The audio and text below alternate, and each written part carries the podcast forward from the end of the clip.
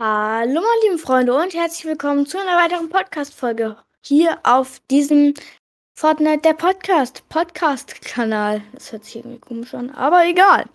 Ähm, und zwar heute bewerte ich die Waffen nur aus der Season 5. Ähm, und dann kommt noch eine Folge, wo ich die Waffen aus der Season 6 nur bewerte. Und dann ist es aber wirklich vorbei. Dann habe ich alle Waffen gefühlt schon bewertet.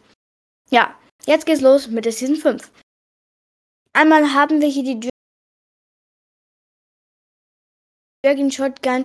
Und ich fand die wirklich gut. Man konnte mit den Boxen reingehen. Die hatte halt nur einen Schuss. Im Grunde vier Schuss, aber das hat nicht so wirklich gezählt. Ähm, die fand ich gut. Dann die ähm, Mandalorianer Sniper, die fand ich auch gut, aber war jetzt nicht schmull. Ich vergesse es immer wieder am Anfang der Folgen. Wir haben die Kategorien zu stark, sehr gut, gut und Schmutz.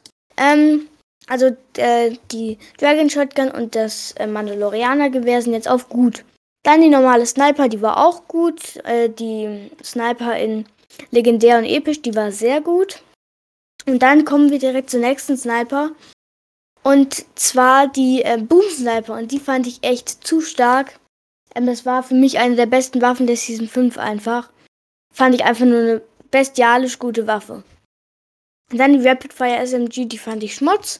Weil die hat, wie ich schon es in einer anderen Folge erwähnt hatte, so nach oben geschossen. Wenn man zielen wollte, hat die so nach oben gezielt. Das fand ich nicht gut. Dann haben wir hier die gute alte Spitzhacke und die ist einfach zu stark. Nein, die ist äh, äh, gut, aber nicht Schmutz. Also man kann damit auch ein paar Gegner killen. Dann haben wir hier die exotische Double Barrel. Die fand ich ähm, gut bis sehr gut. Ja, die fand ich sehr gut, weil man, als es dann die fünf, also als es dann fünf exotische äh, Waffen zu kaufen gab, konnte man einfach in den Nullpunkt reinfliegen. Das war zu krass. Dann haben wir hier die Flintknock, die war ja kurz drin.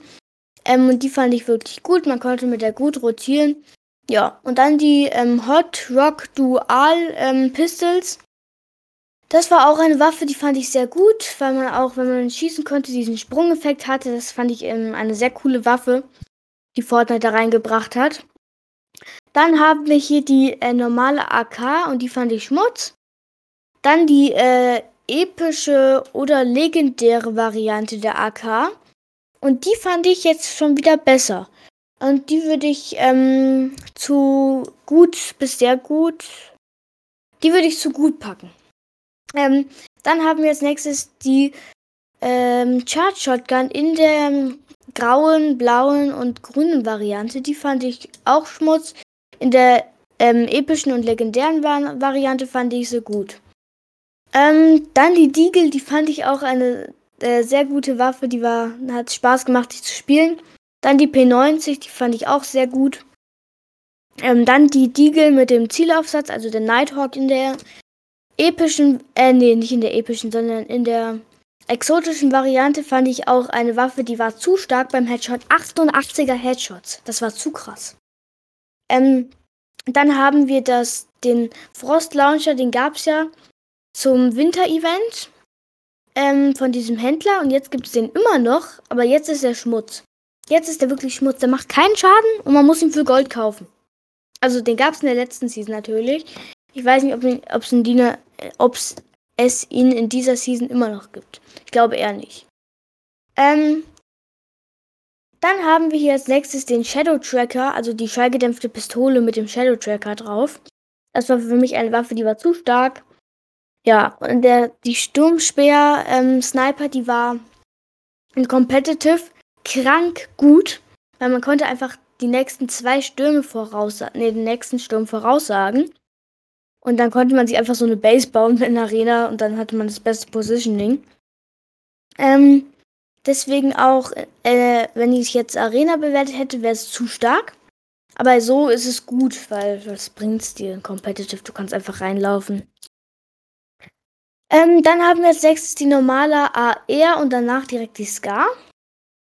Äh, die normale AR fand ich so mittelmäßig gut.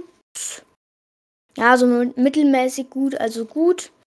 Ähm, und die Scar fand ich zu stark. Die hat jeden Schuss getroffen, wenn du mit dem Fadenkreuz drauf warst und geschossen hast.